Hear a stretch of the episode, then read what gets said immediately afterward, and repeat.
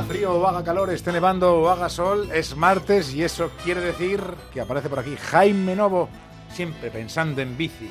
¿Qué tal estás? Muy bien. Debajo de la bici, cando la bicicleta. La dejo bien segura. Un día hablaremos de seguridad, de cómo andar bien la bicicleta, que no te creas que mucha gente lo sabe, pero yo te lo cuento un día. Pero un día de estos. ¿Dónde se puede candar? ¿Cómo hay que candar la bicicleta? ¿Qué tipo de candado es el bueno? Sí, pero otro día. No me tires de la lengua porque entonces al final Hoy nos hablando de quieres hablar de las rutas Eurovelo. Sí, señor, de las rutas Eurovelo, lo dijimos ya la semana pasada que hablaríamos de estas rutas. Vamos a ver, son es una red Eurovelo es una red ciclista, cicloturista de toda Europa. Hay 19 rutas en total, 45.000 kilómetros de rutas bien señalizadas, en su mayoría separadas del tráfico, con un firme aceptable. Y están dibujadas muchas más rutas para llegar a los 70.000 kilómetros. Fíjate, el doble. Dentro de nada tendremos 70.000 kilómetros de rutas. Ríos, valles, catedrales. Rutas por los ríos, pueblecitos. bueno, pe- ríos. pe- pegado a los ríos, claro. eh, Como el Danubio. Hay una ruta que está pegada al Danubio. Es un carril bici pegado al Danubio. No sé si son 12 países. Es una barbaridad.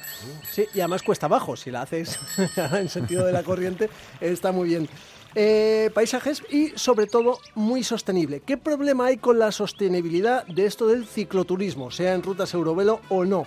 Pues que si, por ejemplo, dos tipos de Burgos quieren Hombre, hacerse... qué casualidad. el Bueno. Burgos, vamos a decir Astorga. Bueno, dos tipos de Astorga quieren Bueno, o hacerse- uno de Burgos y uno de Astorga. Venga, uno de Burgos y uno de Astorga. Quieren hacerse la Eurovelo 11, por ejemplo, están numeradas todas. Esta, por ejemplo, empieza en la costa más al norte de Noruega.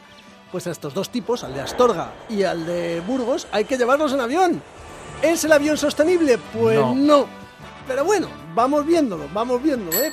Por cierto, a Noruega, si alguien va a hacer la Eurovelo 11, hay que llevarse una rebequita, ¿eh? porque el- ¿cómo está al norte de Noruega? Ahí lo que hace es un... Así, corre un vientecillo, corre un Y, y si lo va a hacer en eh, invierno también lleve luces. esta Eurovelo 11, y te la pongo como ejemplo, fíjate, empieza en esa costa más al norte de Noruega y baja cruzando toda Europa hasta terminar en el sur de Grecia junto al Mediterráneo, que es más de gafas de sol y, y de, estar, y de estar a gustito. O sea, Tú fíjate cómo son las rutas Eurovelo, o sea, desde el norte de Noruega hasta el sur de Grecia.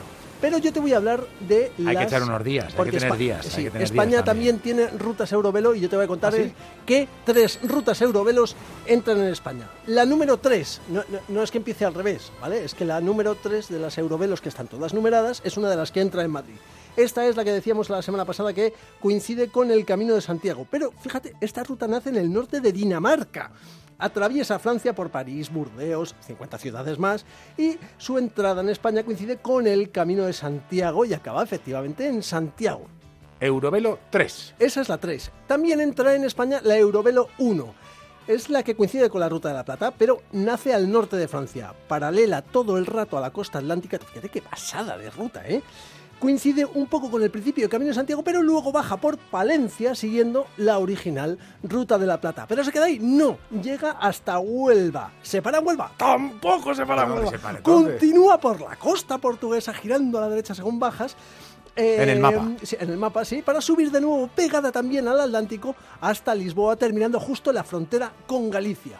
Y por último, de las tres rutas que entran, está la La Eurovelo ocho. 8. Sí, señor. Ocho. Que empieza en Cádiz y termina en Grecia, al sur. Justo, además coincide con el término de la primera que hablábamos al principio, la de que se han hecho, el de Burgos y el de Astorga. Astorga, se han la subido a Eurovelo Noruega. 11. Sí, no, Han no, bajado no a tanto, Grecia. no tanto.